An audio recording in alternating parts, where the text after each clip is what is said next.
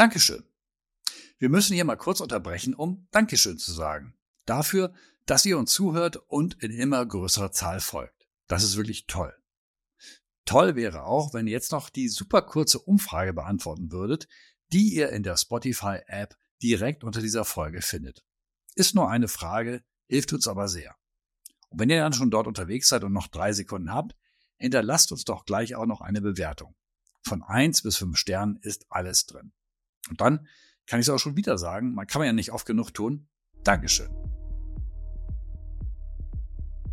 In drei Jahren von 0 auf 500 Umsatzmillionen, auf über 80.000 Kundinnen und mehr als eine Milliarde Marktbewertung. Die Geschwindigkeit, in der das Solar-Startup 1,5 Grad gerade wächst, ist atemberaubend. Doch die Firma des ehemaligen Tesla-Managers Philipp Schröder will weit mehr sein als ein weiteres Energy Unicorn, nämlich eine Bewegung. Ihr Ziel trägt diese Bewegung schon im Namen. Die Erwärmung unseres Planeten möglichst auf 1,5 Grad Celsius zu begrenzen. Momentan sieht es bekanntlich so aus, als würde die Menschheit diese Latte krachend reißen. Um sie doch noch irgendwie zu erreichen, müssten erneuerbare Energienanbieter wie 1,5 Grad tatsächlich zu einer Massenbewegung wachsen. Und das schnell und über die üblichen Verdächtigen hinaus. Deswegen befreuen wir uns besonders auf Sophia Rödiger, die deutsche Marketingleiterin des Unicorns. Mit unserer Podcast-Gästin spreche darüber, wie sie aus einer Marke eine Bewegung machen will. Welche Rolle in der 1,5 Grad Kommunikationsstrategie Elektrohandwerker in Riedishausen und Segelclubs an der Alster spielen. Vor allem aber will ich von ihr wissen, wie entfacht man Begeisterung für ein Low-Interest-Produkt wie Strom? Und wie müsste das Narrativ aussehen, mit dem sich unsere verkorkste Energiewende doch noch zu einer Erfolgsstory pimpen ließe.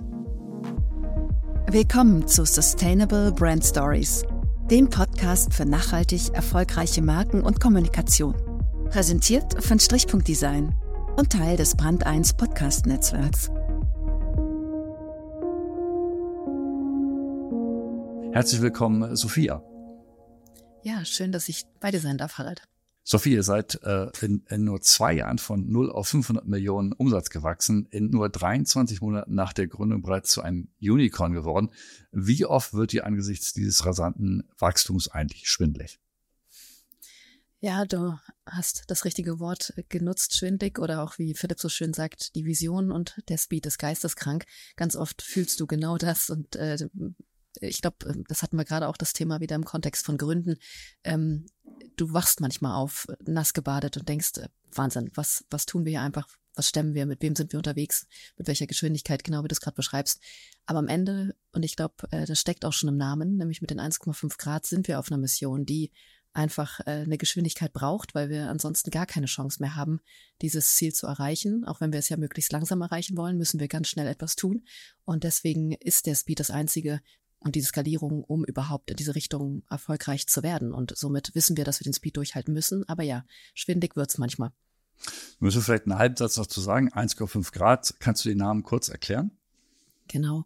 Ähm, mit 1,5 Grad, also sozusagen Namen zum Programm gemacht, haben wir gesagt, wir inspiriert beim Pariser Klimaabkommen, nämlich genau die Idee, 1,5 Grad Klimaerwärmung sozusagen als einen Kipppunkt zu nutzen, es nicht zu überschreiten, weil wir dann einfach wissen, dass wir äh, irreparable Schäden haben, die wir nicht mehr rückgängig machen können. Jetzt schon nicht mehr, aber es dann eben zu Ausmaßen kommt, die wir nicht mehr so kontrollieren können, gerade auf der Umweltebene, ähm, haben wir uns diesen Kipppunkt einfach zum Namen gemacht, um eine Symbolik in das Ganze, in den ganzen Diskurs zu bringen. Also hin oder her jetzt, ob das Ziel genauso erreicht wird, nicht erreicht wird, steht es einfach für einen Punkt, der uns emotional in der Kommunikation etwas mitgibt, nämlich eine Symbolkraft, die uns oder die wir Menschen oft brauchen, um dann auch wirklich eine Verhaltensänderung einzuleiten. Und deswegen haben wir genau das aus dem Pariser Klimaabkommen genutzt und gesagt, das wollen wir uns zum Namen machen. Du hast die äh, Geisteskrankheit bereits angesprochen. Man muss ja sagen, euer, euer Vorhaben, was mit diesem Namen auch zusammenhängt, ist ja auch ganz schön wahnsinnig, nämlich euch reicht es nicht, eine schnell wachsende und immer erfolgreiche Green Tech-Firma zu sein. Ihr wollt nicht nur größer werden, ihr wollt auch an die Börse gehen, sondern ihr wollt eine Bewegung auslösen. Ähm, warum und wieso? Wir glauben, dass eben wie gerade gesagt, wenn wir uns zum Ziel gemacht haben, jedes Gebäude klimaneutral zu gestalten in Zukunft, wenn wir wirklich zu 100 Prozent von Wind und Sonne oder von der Energie aus erneuerbaren Energien leben wollen, dann brauchen wir jeden und jede. Ja, das meint wirklich äh, jedes kleine Häuschen bis irgendwann hin zu großen Mietshäusern in den Städten, gemeinsam mit Städten zusammen, mit äh, Regierungen. Alle müssen zusammenwirken. Und deswegen reicht es eben nicht nur bei einer Zielgruppe anzufangen und zu sagen, wir haben irgendwie ein cooles Produkt für äh, XY, ein Familienhaus auf der Schwäbischen Alb, sondern es muss jeden erreichen. Und jeden erreichst du oder jeder erreichst du, wenn du das Ganze so greifbar machst und ja, so konkret machst, dass Menschen auch wissen, wie kann ich denn mein Verhalten verändern? Wie kann ich mitwirken?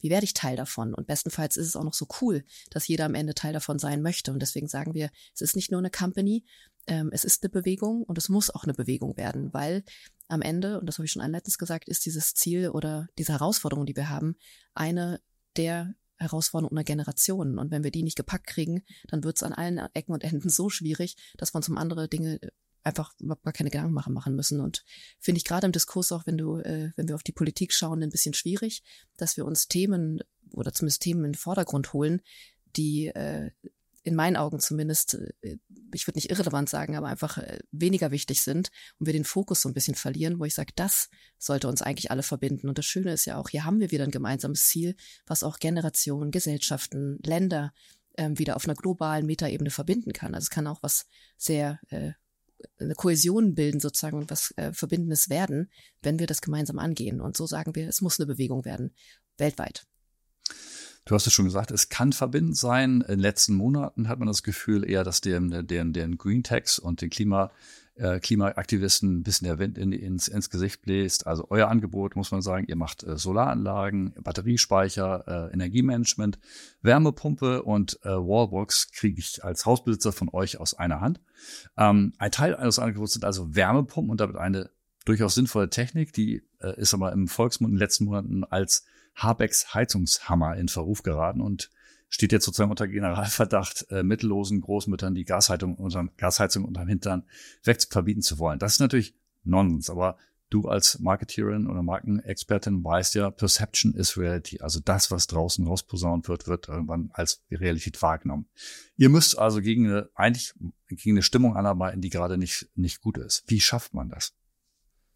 Ja, da hast du völlig recht, dass gerade so die Media oder das Stimmungsbild oder medial aufgeladen wirklich eher in Richtung Angst machen, Verbote verteilen, ähm, genau in diese Richtung geht. Und wir eben sehen, wie du es gerade sagst, dass dann eher so eine negative Stimmung und Diskussionskultur ähm, entsteht, bis hin zu eigentlich Zynismus und Ablehnung, weil man sich da nicht so richtig mit identifiziert und dann er sagt, dann mache ich die Anti-Haltung, was ich immer mehr nachvollziehen kann und finde es auch einen, großen Fehler, den wir gerade A, die Medienhäuser betreiben, aber auch die Politik betreibt. Grundsätzlich erstmal, weil du gerade sagst, ähm, die, die Technologie, die Wärmepumpe gerät so ein bisschen in Verruf. Ist es ja erstmal grundsätzlich nicht die Technologie, die wir schlecht finden, ja, sondern die Art und Weise, wie wir jetzt aufzwingen, dass man etwas zu nutzen hat und da muss ich sagen, liegen die, die Fehlentscheidungen und die Weichen, die wir nicht genommen haben, schon erstmal viele Jahrzehnte zurück. Also das ist, finde ich, so ein Muster, was man immer wieder auch in Deutschland beobachten kann. Wir treiben es gerne so weit und verpassen so viele Abzweigungen, die wir hätten nehmen können, ähm, dass wir dann an den Punkt kommen, wo es eigentlich nur noch über Verbot geht und wo dann wirklich sagen muss, ab nächsten Jahr darf keiner mehr in einem neuen wie Neubau die und die Heizungsart verbauen oder den Typen verbauen. Und das ist schade. Also wenn wir mal ins Umland gucken, in die Scandics ähm, oder auch in die Niederlande, die haben sehr früh, schon vor über 30 Jahren angefangen, in Netze, Fernwärme, ähm, in die ganze Infrastruktur rund um Erneuerbare zu investieren. Und die stehen jetzt ganz woanders und werden das Ziel der 100 Prozent erneuerbaren Energien auch viel früher erreichen und auch mit einem Diskurs in der Gesellschaft, der sehr positiv aufgeladen ist. Und da würde ich mir A wünschen, dass wir uns da mehr abgucken und B ähm, ein bisschen mehr in Richtung Chancen und Möglichkeiten denken, übersetzen und weniger in dieses ähm, wir müssen und es muss jetzt so hart äh, schwarz-weiß gemacht werden und dann aber nicht mehr Graubereiche erlauben. Ja, und dann wirst du mhm. auch so, wenn du dann dagegen sprichst oder vielleicht auch ähm, eine andere Idee hast, dann wirst du gleich irgendwo als Gegner oder äh, du hast noch nicht verstanden, worum es hier geht. Ähm, irgendwo bekommst du den Stempel auf und das finde ich unglaublich schwierig. Also wir hören gar nicht mehr zu, wir erlauben auch kein Streitgespräch mehr, das irgendwo andere Meinungen zulässt, sondern es geht dann nur noch um Schwarz und Weiß, um dagegen oder dafür. Mhm. Und das glaube ich oder hoffe ich, dass wir das durch Marketing natürlich, du hast gerade gefragt über Storytelling, aber auch über ähm, über Bildung, finde ich, also noch viele andere Ebenen ähm, erreichen können, auch in Deutschland. Die Rahmenbedingungen, wie man so schön sagt, sind ja nun leider so, wie sie sind. Also es gibt diese Boulevardpresse, es gibt die Politik so, wie sie ist. Alles bin ich völlig d'accord mit dir. Aber in diesen Rahmenbedingungen müsst ihr ja erfolgreich sein mit eurer Lösung, auch wenn ihr längst international seid und in Zukunft noch mehr sein wird. Lass uns aber doch mal drauf gucken, weil das finde ich super interessant, wie man halt in diesem Deutschland, das so ist, wie es ist, als 1,5 Grad die Menschen erreichen will und äh, Kunden gewinnen will.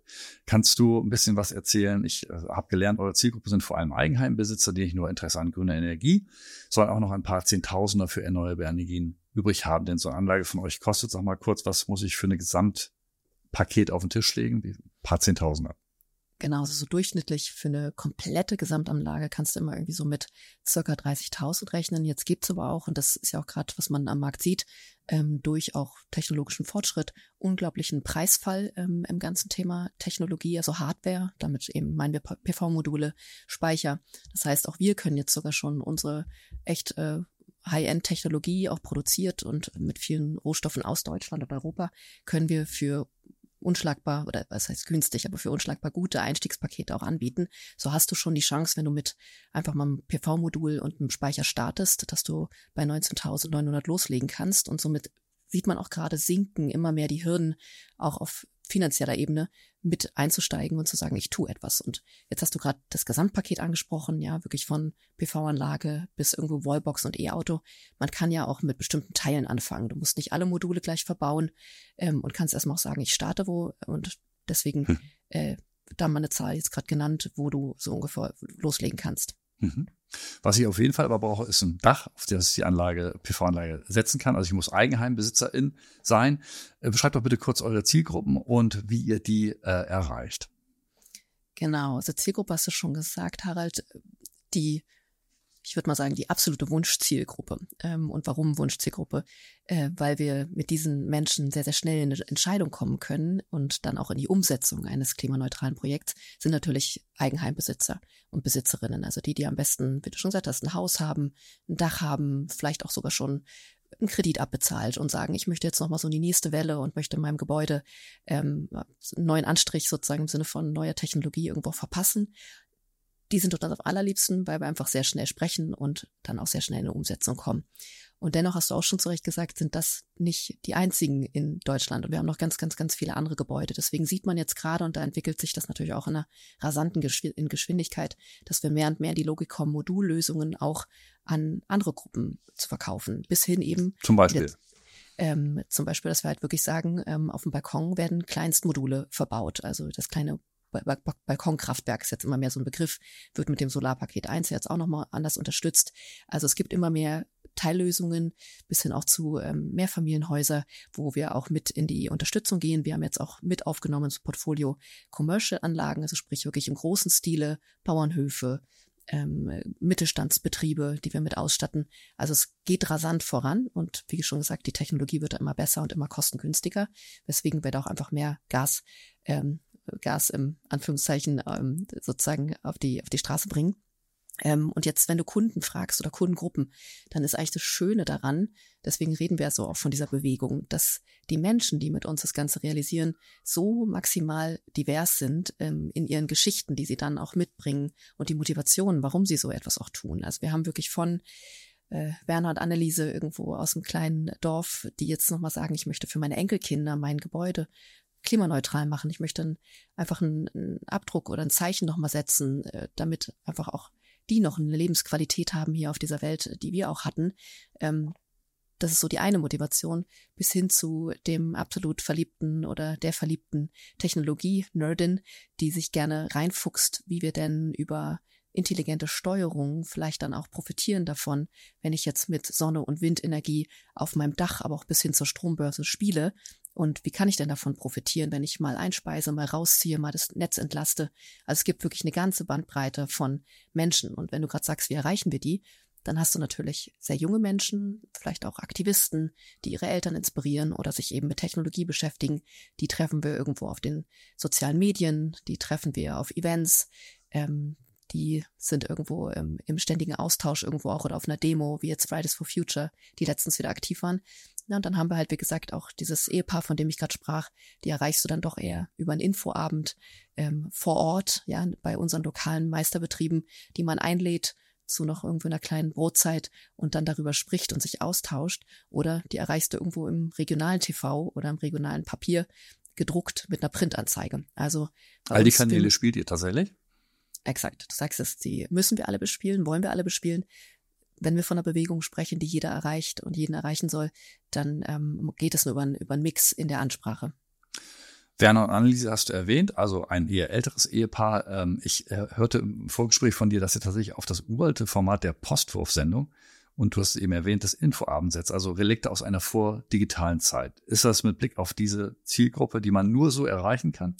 Ich weiß von eurem Wettbewerber Enpal, die ein bisschen anders unterwegs sind, aber der Wolfgang Gründing, der bei uns zu Gast war, hat erzählt, sie sind deswegen aus dem Grunde auf Facebook halt fokussieren sich, weil dort die 50 plus HausbesitzerInnen unterwegs sind. Ihr macht sogar noch Phosphorferne und Infoabende. Erzählst du ein bisschen was darüber? Absolut. Ähm, also ich habe dir gerade also komplett äh, unterschrieben, was du gerade sagst, weil richtig, wir müssen genau diesen Mix bis hin zur Postwurfsendung gehen. Ähm, und warum? Weil wir auf Facebook auch wieder nur, das gerade so, ein, so ein Durchschnitt genannt an Alter, auch wieder nur eine bestimmte Zielgruppe erreichen. Ähm, und eben nicht dann auch wieder die Älteren, wo ich gerade gesagt habe, die nochmal die Motivation haben, etwas zu hinterlassen, die oft ja aufgrund von ähm, ihrer, ihrem Lebensabschnitt irgendwie auch gerade nochmal das Investment gehen können und mit uns gehen können.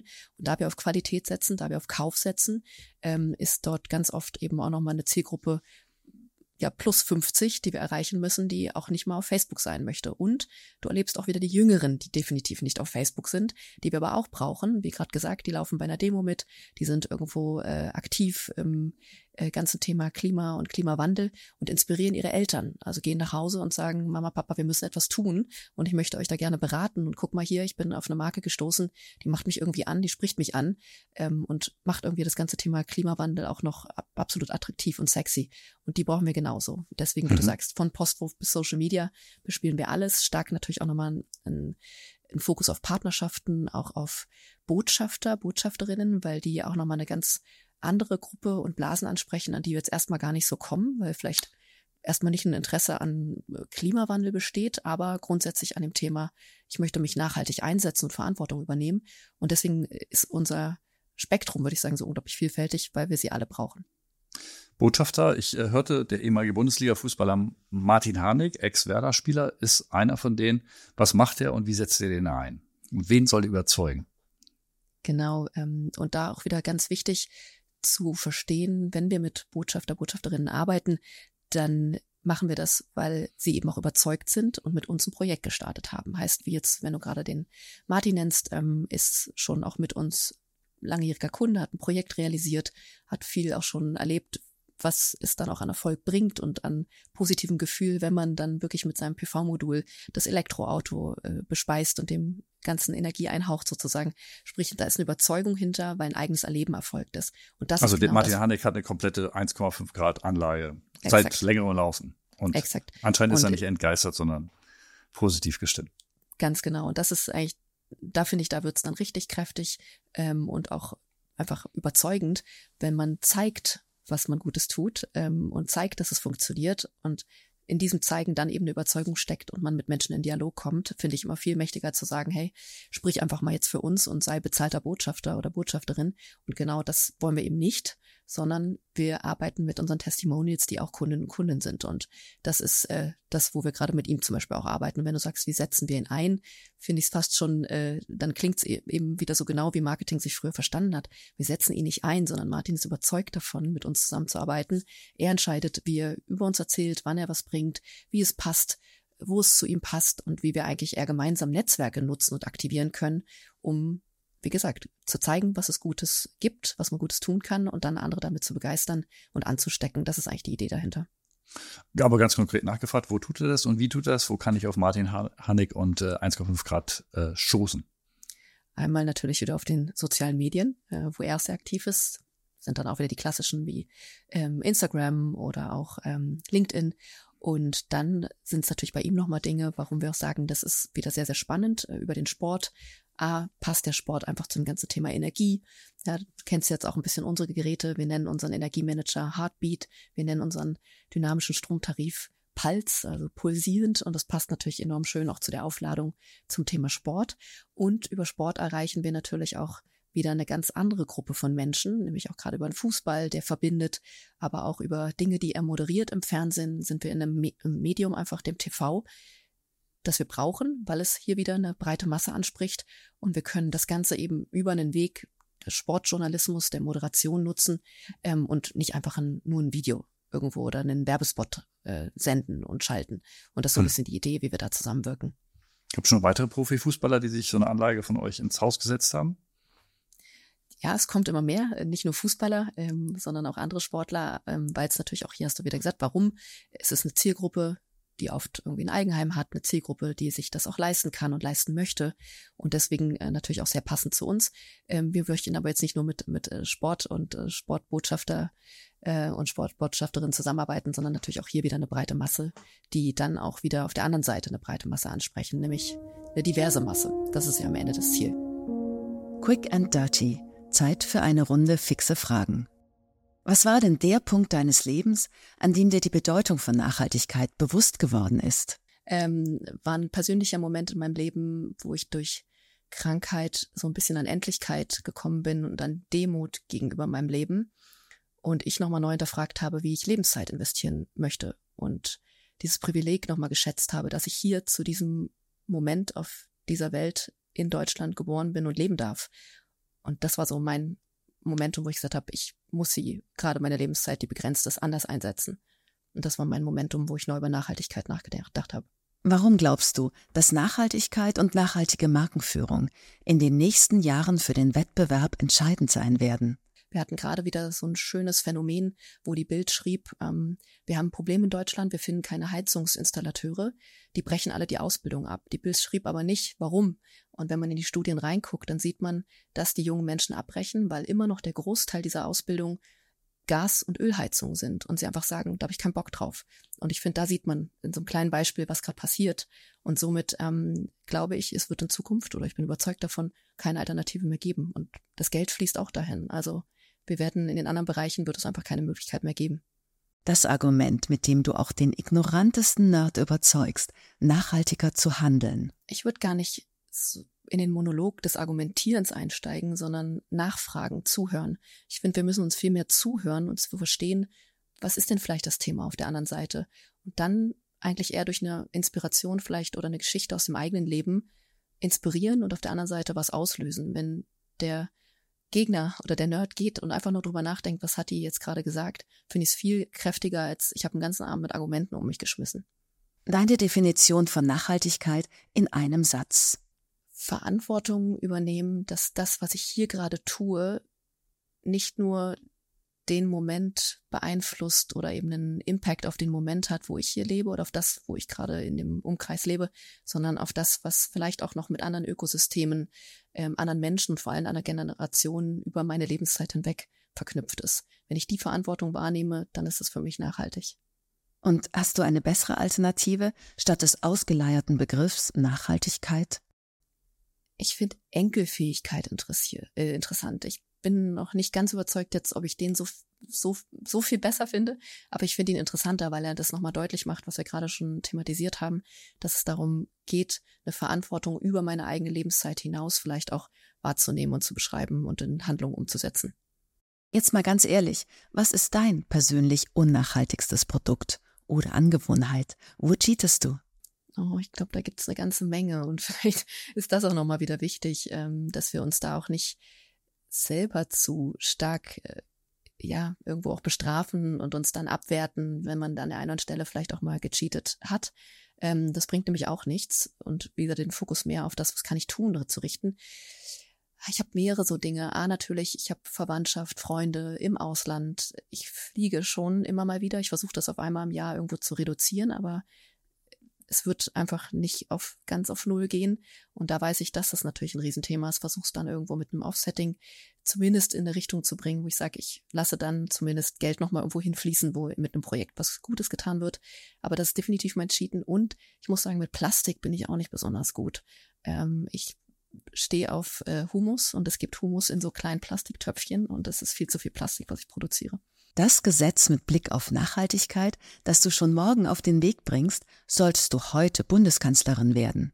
Ich würde eine Klarheit und eine Stringenz in das Thema reinbringen. Wenn wir wirklich sagen, und ich finde, wir sollten es als Deutschland, als Gesellschaft sagen, nicht nur aus dem Aspekt ähm, Ideologie, Nachhaltigkeit im Sinne von äh, Deutschland muss was Gutes tun, sondern eher im Sinne der Wirtschaftlichkeit haben wir eine Riesenchance, uns hier wieder als ein Made in Germany zu platzieren. Ähm, auch wenn man an vielen Stellen schon wieder Dinge getan haben, die nicht unbedingt dazu beitragen, aber wir haben, äh, wir können Made in Germany wieder richtig groß machen. Da steckt so viel Chance gerade drin, als Standort wirtschaftlich auch wieder weltweit akzeptiert zu werden, gewertschätzt zu werden und richtig vorne mit an der Front dazustehen. Und die sollten wir packen. Also es ist eher ein Fokus und einen radikalen Fokus auf dieses Thema, den ich mir wünschen würde. Und deswegen wäre es jetzt nicht diesen, dieses eine Gesetz, sondern dieser eine Fokus. Zum Vorgespräch haben wir uns getroffen in eurem Energiewende Flagship Store hier in Hamburg an der Außenalster, an der teuren Außenalster, muss man sagen, mit einem tollen Design, das eher so an Apple Store erinnert. Was zahlt man dann Außenalster denn pro Quadratmeter für Gewerbefläche an Miete im Monat? Ja, wenn es jetzt die normalen Miet oder die Mietpreise brauchen wir jetzt wahrscheinlich nicht im Einzelnen durchkauen, aber du hast es natürlich auf den Punkt oder ich weiß, wo du hinaus möchtest. Einfach, warum in Westlager irgendwie einen Showroom? Warum, warum leistet man sich sowas als, als Startup vor allem auch? Ähm, hier kommen wieder so zwei Dinge zusammen.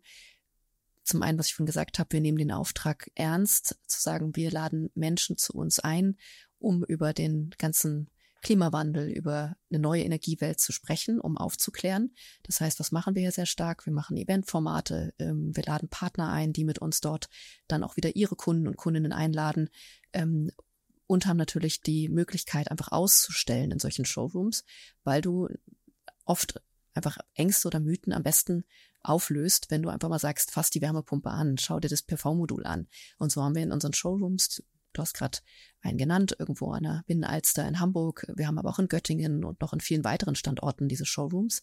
A, natürlich mit dem, mit der Idee, unsere Marke zu erkennen. Ja, wir wollen mit 1,5 Grad, ich habe es vorhin schon gesagt, den Klimawandel irgendwie auch einfach attraktiv machen, sexy. Es soll zu einem Status werden, dass du Bock hast, irgendwo auch in das ganze klimaneutrale Leben mit zu investieren und einzusteigen, mitzuwirken, Teil der Bewegung zu werden. Und das wirst du eben auch, wenn du sagst, da ist eine Marke, mit der ich mich identifizieren möchte. Und somit haben wir von Beginn an auch auf Ästhetik gesetzt, auf einen Wiedererkennungswert und eben auf dieses Einladen ähm, in Dialogräume, wozu wir diese Showrooms auch haben. Und wenn hm. du dich jetzt irgendwo versteckst in einem kleinen Raum, der irgendwo am Rand der City ist, dann brauchst du dich nicht wundern, wenn niemand vorbeikommt. Also sagen wir, Bestlage ist irgendwie auch wichtig, damit Krass. Menschen auch gerne zu dir kommen und du auch mhm. wirklich eine offene Tür hast sozusagen. Cool, CO2-neutral zu leben wird cool sein, hat Philipp Schröder, euer Gründer, mal gesagt. Äh, wie vermittelt man die Coolness der Klimaneutralität? Du hast es schon ein bisschen angesprochen, aber kannst du das noch ein bisschen ausschmücken? Zum einen ist es cool, wenn du eine Marke hast, mit der du dich identifizieren kannst, wenn da Leute hinterstecken, wo du sagst, ich gucke mir diese Persönlichkeiten an und die inspirieren mich. Ich traue denen zu, dass sie auch wirklich ernst meinen, ein Land in eine neue Zukunft zu bringen. Also es sind erstmal Menschen folgen Menschen, machen wir uns nichts vor. Das ist nicht eine, ein Produkt äh, oder eine Marke, sondern am Ende sind es Menschen, denen wir folgen. Deswegen ja auch diese, diese Idee, unsere Klimaretter, Klimaretterinnen groß zu machen und nach vorne auf die Bühne zu bringen. Ähm, das ist so ein Aspekt in dem Ganzen, warum wir glauben, es, das wird cool. Ähm, der zweite Aspekt ist natürlich, wenn du es mehr mit Positivität, mit Chancen auflädst, mit ähm, einem Format, wo du sagst, hey, wir sagen jetzt nicht einfach nur, du hast dies zu tun, du hast diese Wärmepunkte zu verbauen, sondern wir gucken, wie gehen wir in den Dialog und klären, was ist dein kleines 1,5 Grad Klimaziel. Und das kann mit uns ein Projekt sein, das können aber auch viele andere Dinge sein. Ähm, wenn du das rüberbringst, dann können sich Menschen mit dir identifizieren, wollen sich damit identifizieren, sehen auch, dass da etwas Positives hintersteckt und nicht nur, ach, die kommen auch nur irgendwie jetzt mit ihren Klimaklebern und Aktivisten und äh, fahren die nächste radikale Strategie irgendwo. Dann machst du eine Tür auf, wo Menschen sagen, da habe ich irgendwo Bock mitzuwirken. Und dann, das ist eigentlich das Schöne, wenn jemand aus sich heraus sagt, da möchte ich meinen Beitrag zu leisten. Du hast vorhin unseren Botschafter Martin angesprochen. Der kam auf uns zu und hat gesagt, ich möchte gerne überlegen, wie ich meine Netzwerke aktivieren kann und meinen Namen aktivieren kann, um euch zu helfen. Was kann ich tun? Und wenn wir das mehr haben, haben wir diesen Moment, den ich schon genannt habe, der verbindet, der Kohäsion stiftet und dann werden Netzwerke richtig groß und mächtig. Und davon brauchen wir mehr und wollen dahin und so merken wir auch, dass es gerade immer cooler wird. Und ich glaube auch, wir kommen irgendwann gar nicht mehr dran vorbei, CO2-Neutralität wird ein Statussymbol sein, ähm, wie es jetzt irgendwo das Smartphone ist für eine junge Generation, wie es in der Vergangenheit vielleicht das Auto war. Ähm, und ich glaube, da braucht es noch ein bisschen was, aber wenn wir da sind, dann wird es auch richtig mächtig und wir kommen mit dem Schwung der Bewegung nochmal weiter voran. Krass, also glaubst du, dass es eines Tages umgekehrt gefragt uncool sein wird, so mal einen dicken Verbrenner zu fahren und eine Ölheizung im Keller zu haben, wenn man ein Haus hat? Definitiv, glaube ich, ist es sogar schon in vielen Kreisen jetzt schon. Ähm, und das wird noch viel stärker so sein. Du wirst irgendwann es auch einfach nicht mehr mit dir vereinbaren können ähm, und es dir nicht mehr positiv reden können.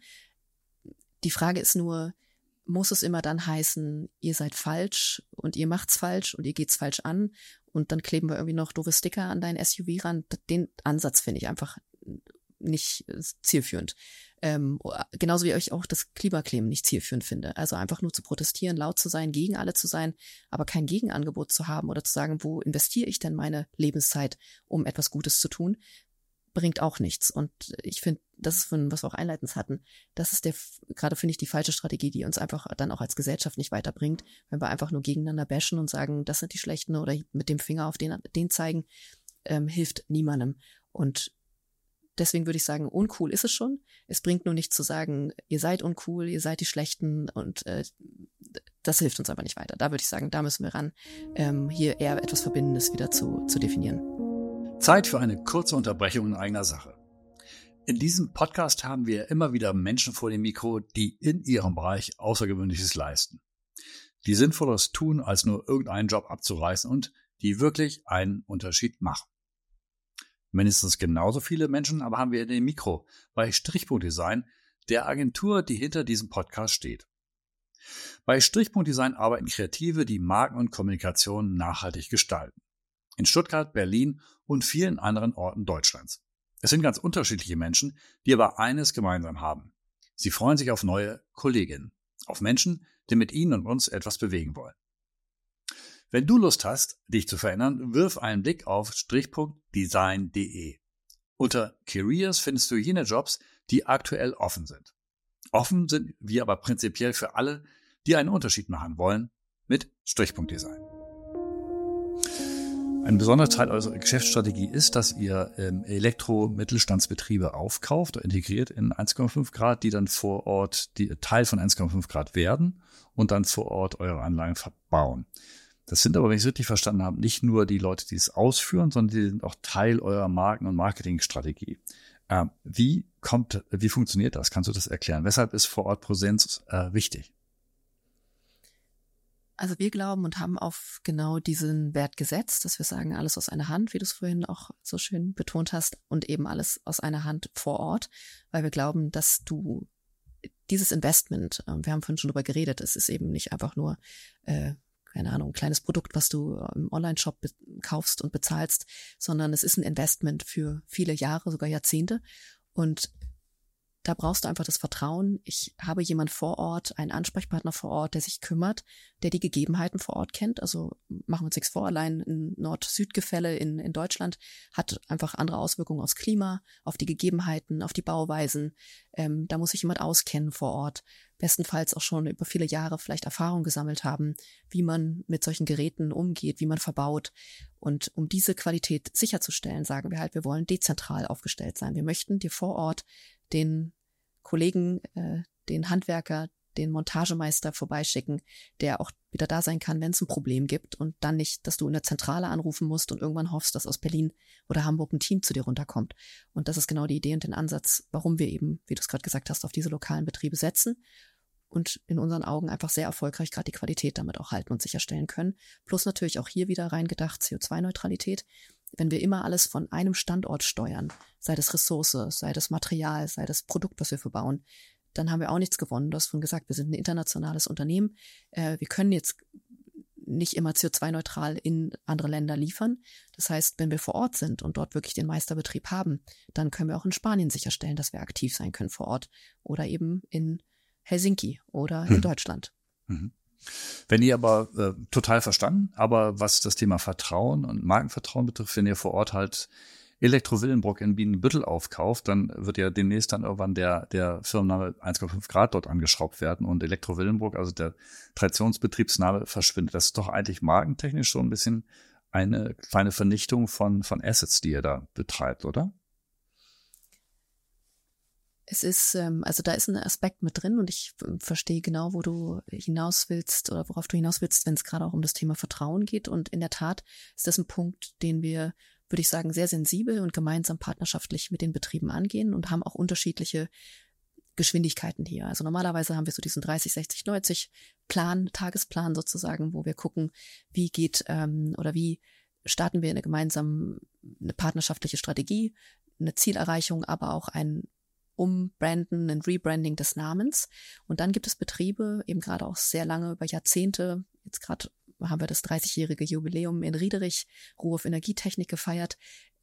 Da wollen wir natürlich niemanden und keinen Kunden und Kunden verprellen, sondern gehen hier gemeinsam erstmal in eine partnerschaftliche Strategie rein. Heißt, wir laden die Menschen ein, Jetzt hatten wir ein großes Event, wo wir dann auch gemeinsam erzählen, warum machen wir das? Ja, dann steht der Gründer, auch der Uli Ruoff dort, der seit 30 Jahren dieses Unternehmen leitet, der es wirklich in der Unigarage installiert und begonnen hat und erzählt, warum er jetzt vielleicht auch mit einem Regionalbetrieb an Grenzen kommt, die wir nur gemeinsam partnerschaftlich mit einer größeren Gruppe über die Synergien in dieser Gruppe auch lösen können und gemeinsam in die Zukunft gehen.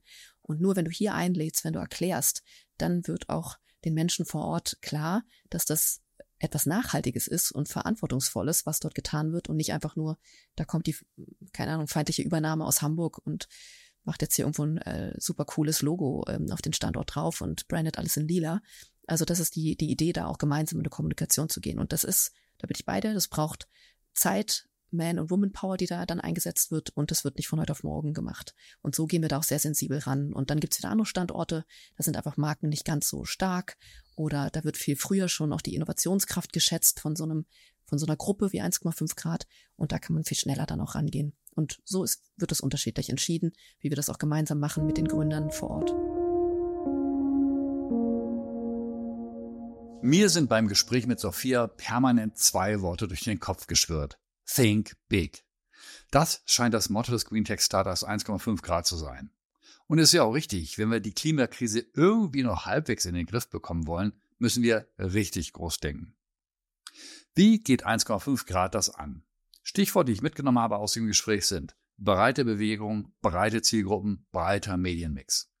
Von Infoabenden über Postwurfsendungen, Kooperationen mit Schulen bis zu Flagship-Stores ins Einzelanlagen gehört alles dazu. Sophias Ziel lautet, einen klimaneutralen Lebensstil cool und sexy zu machen. Es wird spannend sein zu sehen, wie die Marke all das angeht, ohne sich zu verzetteln. Und als wäre das nicht genug, hat sie vor ein paar Wochen auch noch angekündigt, eine eigene Solarfertigung in Deutschland auf die Beine stellen zu wollen. Und 2025 soll das Ganze auch noch an die Börse gehen. Wie gesagt, think big. Hören wir mal zu, was Sophia Rödiger, die Marketingchefin bei 1,5 Grad, sonst noch in petto hat. Ein Klein-Klein, da bin ich sicher, wird es definitiv nicht sein. Können wir zum, zum letzten Drittel noch mal kurz zusammenfassen, was, wie, wie stellt man das als Marke eigentlich an, eine Bewegung auszulösen? Ihr seid einerseits sehr stark präsent vor Ort, da haben wir gerade drüber gesprochen. Andererseits, es geht euer Blick weit über die deutschen Grenzen. Ihr habt jetzt mittlerweile, korrigiere mich, 62 Standorte, unter anderem in Finnland, Italien, Schweden, Australien und so weiter und so fort. Also ihr seid und werdet ein internationales Unternehmen. Wie kriegt man da eine Bewegung, äh, als Marke eine Bewegung in, in Bewegung? Hast du da etwas, paar Takeaways für, für unsere HörerInnen? Uns ist ganz wichtig, mit von, von Schulen an, also wirklich im Kindesalter zu gucken, wie können wir das Umwelt- oder Weltbewusstsein schärfen? Wie können wir äh, erneuerbare Energie so attraktiv und auch einfach unterbrechen, dass sich junge Menschen damit schon beschäftigen, bis hin zu Kindern.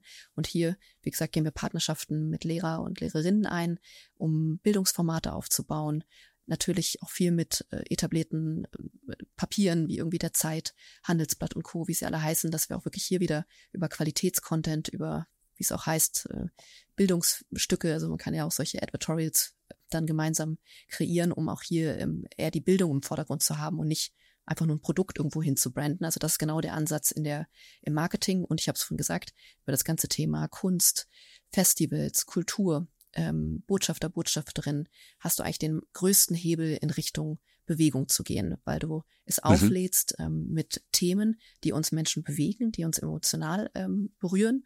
Und die brauchen wir. Also gerade Kunst, Musik, Kultur sind einfach Dinge, die ähm, da mit denen sich Menschen identifizieren, die sie inspirieren und wo man dann einen ganz anderen Hebel hat, darüber zu sagen, lasst uns doch wirklich CO2-Neutralität als etwas Cooles, als einen Gesellschaftsauftrag, als eine Generationsaufgabe verstehen. Und ähm, wen, äh, an wen denkst du da? An wen denkt er bei den Botschafterinnen aus Kunst und Kultur und wo begegne ich denen?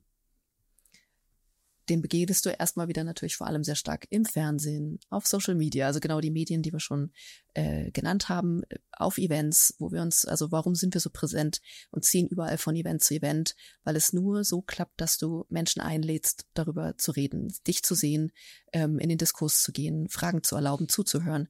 Und das schaffst du nur, wenn du erstmal präsent bist. Das skaliert vielleicht weniger als eine Posthofsendung, die du an unfassbar viele Haushalte schicken kannst, aber du gehst sehr gezielt vor.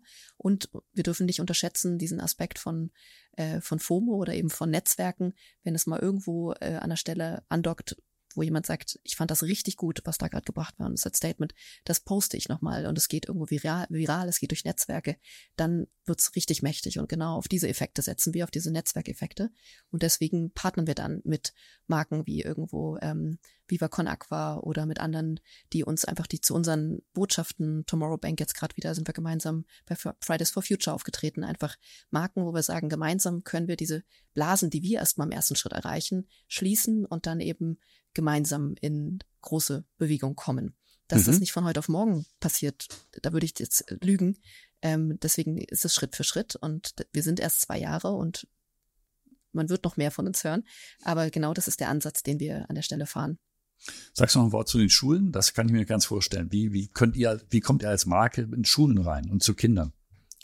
Also Ganz vor allem konkret. auch hier wieder über Partnerschaften, wie du sagst, als Marke 1,5 Grad erstmal an der Stelle nicht, aber über Partnerschaften. Es gibt ja auch, wie gesagt, viele ähm, Qualitätsmediahäuser wie irgendwo eine Zeit, die über Programme sehr stark mit Lehrern kooperieren und Lehrerinnen. Da kommen wir an der einen Stelle ran. Das ist so ein, ein Thema. Ähm, dann natürlich auch hier wieder immer mehr junge Menschen wissen, dass die Schule allein so traurig es ist, nicht ausreicht. Also es werden immer mehr äh, auch eigene Bildungswege sozusagen äh, oder eigene Formate ähm, konsumiert, heißt über wieder auch YouTube, über TikTok. Das heißt, darüber kommt man sehr stark auch dann an Kreise ran, wo wir Formate äh, gemeinsam entwickeln, ähm, wo wir investieren und dann eben auch junge Menschen genau unseren Content äh, erleben. Podcast ja, wie du ihn auch aufnimmst, ist ein weiteres Format, wo immer mehr junge Menschen sagen, ich muss selbst in Recherche reingehen, um die richtigen Quellen zu finden, um mich zu bilden. Und genau da erreichen wir die Menschen. Es sind lange schon nicht mehr nur noch die Schulen, auch wenn ich das gerne stärker unterschreiben würde, ähm, ist nämlich ganz oft genau dort nicht mehr, wo der neue Content vermittelt wird. Und deswegen setzen wir eben auch sehr stark, wie ich gerade genannt habe, auf die Medien ähm, wie Podcast, wie TikTok und Co., um an die jungen Menschen ranzukommen. Ihr habt euch ein enormes Wachstum hinter euch, ihr habt euch ein enormes Wachstum vorgenommen. Philipp Schröder hat für 2030 das Ziel von 10 Milliarden Euro Umsatz und 1,5 Millionen Kunden in der Europäischen Union und Australien ausgegeben. Die sollen zusammen so viel Strom erzeugen wie 22 große Atomkraftwerke zusammen. Da wird einem doch gleich auch wieder schwindlig, oder? Ich finde, er das klingt einfach geil, da kriegt man Gänsehaut. Also ich finde es eher so, wenn du dir vorstellst, dass das wirklich die Zukunft ist, dass wir ähm, Haushalte, Windparks, Solarparks so vernetzen, dass wir zu 100 Prozent autark von dieser Energiequelle leben können, dass wir die Energiequelle werden, dass es sozusagen nicht mehr einen Shell braucht. Äh, die Saudis, ähm, die aufgrund von ja, Machtstrukturen, Geldstrukturen ähm, unglaublich viel abgezogen haben, ähm, aber einfach aufgrund der fossilen Energie werden wir mit diesen Rohstoffen an Grenzen kommen. Das ist einfach so klar. Da braucht, also da können wir gar nicht mehr gegen argumentieren. Ähm, und Sonne und Wind wird einfach immer da sein, wenn wir es nicht komplett verbocken. Ähm, und deswegen ist, finde ich eigentlich das eine unglaublich schöne Vorstellung, die nicht Angst macht, sondern ich finde eher, die an der Stelle inspiriert und begeistert, wenn man sich das mal vorstellt und vor Auge holt, was da eigentlich möglich wird durch uns. Und so wollen wir es auch genau und deswegen ja auch das ganze Thema ähm, Kaufmodell, unsere Kunden, Kundinnen Teil dieses, dieser Energiequelle werden zu lassen, dass sie davon profitieren.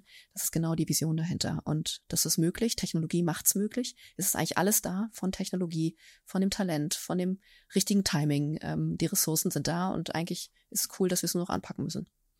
Shell hast du schon erwähnt. Ich las, dass Shell gerne bei euch eingestiegen wäre, ihr es aber abgelehnt habt. Warum? Das Warum verstehe ich nicht, Harald, an der Stelle. Ähm, wir, und das ist wirklich wichtig, wir nutzen zwar kapitalistische Strukturen und äh, natürlich, du hast es vorhin gesagt, wir wollen sehr schnell wachsen. Wir haben eine Wahnsinnsvision, die einfach auch Geld braucht. Ansonsten kommst du nicht mit der Geschwindigkeit in die Skalierung. Aber und das finde ich ganz wichtig, bei jeder Entscheidung, die gerade eben auch Startups, die Investoren treffen, sollte dieser Aspekt mit reinfließen, ähm, zu bewerten, wen wähle ich mir aus. Jetzt haben wir das große Glück, dass wir von Beginn an Talent, Thema, Timing zusammengebracht haben, sehr früh schon von Beginn an profitabel waren. Das heißt, Philipp hatte so ein bisschen das Glück, sich Investoren aussuchen zu können, aber das ist definitiv ein Credo, der ganz klar in der in dem Wertegerüst von 1,5 Grad verankert ist, dass wir nicht die Partner mit an Bord holen, die eben aufgrund von fossilen Energien oder aufgrund von ähm, dem, gegen das wir jetzt sozusagen wirken müssen, äh, die uns dahin gebracht haben, auch noch das Geld holen. Und am Ende ja, sie investieren gerade in diese grünen Geschäftsmodelle von vorne bis hinten, aber B, sie verstehen sie eigentlich nicht und C, verdienen sie immer noch den Hauptteil ihres Geldes in den alten Businessmodellen und Strukturen und lösen sich davon auch nicht wirklich radikal und nachhaltig. Und ich finde, wenn sie da, solange sie das nicht rüberbringen können, können wir nicht sagen, dass wir mit euch an einem Tisch sitzen und eine Partnerschaft besiegeln. Sehr konsequent es könnte eigentlich sein, wenn ich richtig las, dass ab 2025 Herr Shell oder Frau Shell äh, Aktien von euch kaufen kann, weil ihr wollt 2025 an die Börse gehen, korrekt? Exakt, das ist korrekt. Und ähm, dann können sie zumindest auf der auf der Ebene was Gutes tun. Ähm, wir können niemandem verbieten, Aktien zu kaufen. Ähm, deswegen, äh, das ist natürlich noch was Schönes. Genau, jemand schrieb auch, wir werden vielleicht die nächste Volksaktie.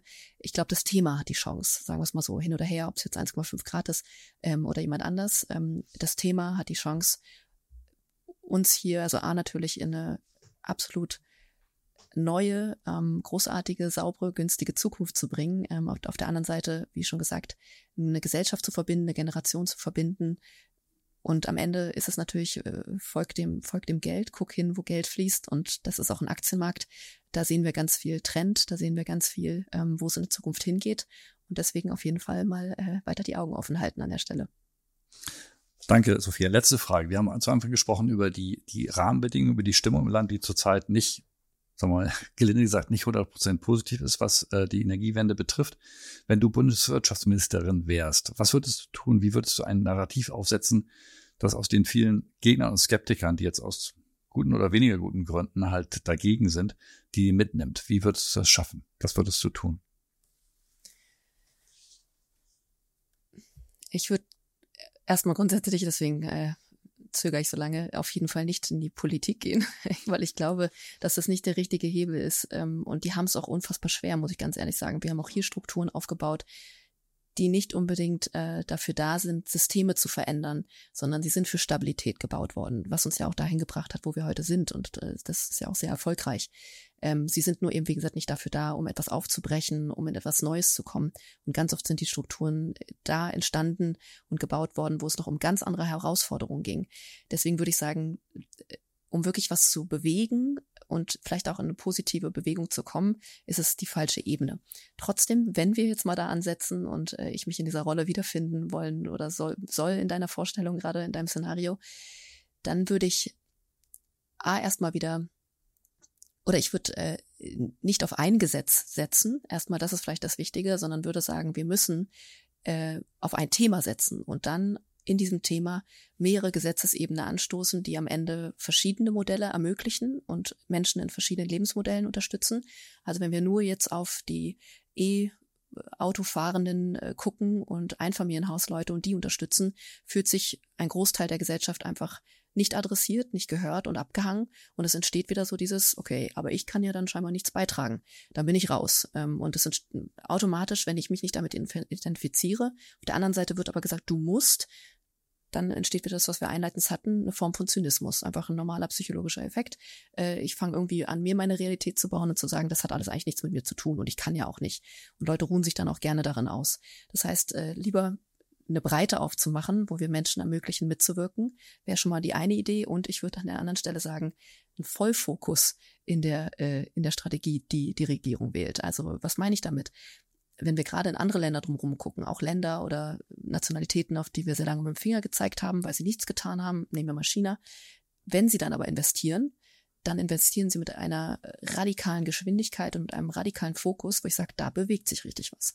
Und wir dümpeln immer so rum, versuchen es dann hier und da ein bisschen äh, recht zu machen, aber auch nicht so ganz richtig, weil wir Angst haben, Fehler zu machen. So werden wir einfach nicht vorankommen an der Stelle und beschäftigen uns dann mit Themen, ähm, und jetzt ist es meine persönliche Meinung, ähm, äh, beschäftigen uns mit Themen irgendwo, äh, wie viel Hanf und Co. wir anbauen können, wo ich sage, da kommen wir bei anderen Themen wie eben der Nachhaltigkeit oder einer Energiewende einfach überhaupt nicht voran. Und die werden dann sehr hoch aufgeladen, diskutiert, medial aufgeladen, wo ich dann so ein bisschen sage, ist das Hilflosigkeit, äh, weil wir an den anderen Stellen nicht vorankommen.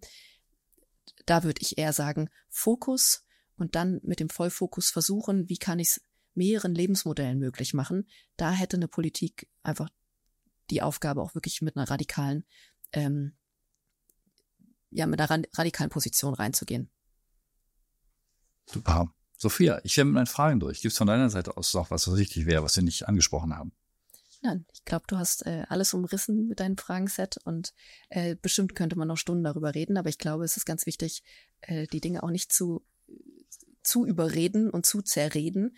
Ähm, und das ist nämlich auch noch ein Proble Problem, vielleicht als letztes Statement, äh, wenn wir noch länger ein bisschen rumlamentieren und dann irgendwelche ja, Untergangsszenarien aufmachen und äh, einfach hier, wie gesagt, nicht ins Machen kommen, haben wir einfach ein Problem. Und das ist so ein bisschen das, was wir mit 1,5 Grad auch unterschreiben, diesen Hashtag einfach machen und ich glaube, da können wir jetzt vielleicht beide zum Ende des Gesprächs nochmal so jeden aktivieren, sich die Frage zu stellen, was kann mein kleines persönliches Ziel sein, mein Beitrag zum 1,5 Grad Klimaziel?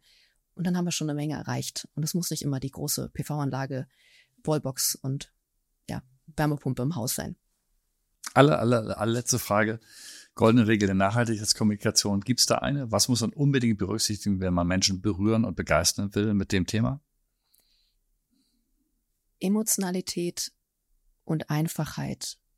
Es wirklich einfach auf den Punkt rüberzubringen und Menschen eher zu sagen, was bedeutet das, also beim Übersetzen zu helfen, was das in meinem täglichen Lebens, in meiner Lebenswirklichkeit und in meinem Alltag bedeutet. Wenn wir das schaffen, dann glaube ich, laden wir alle so auf und begeistern alle so, dass wirklich jeder und jede mitkommt.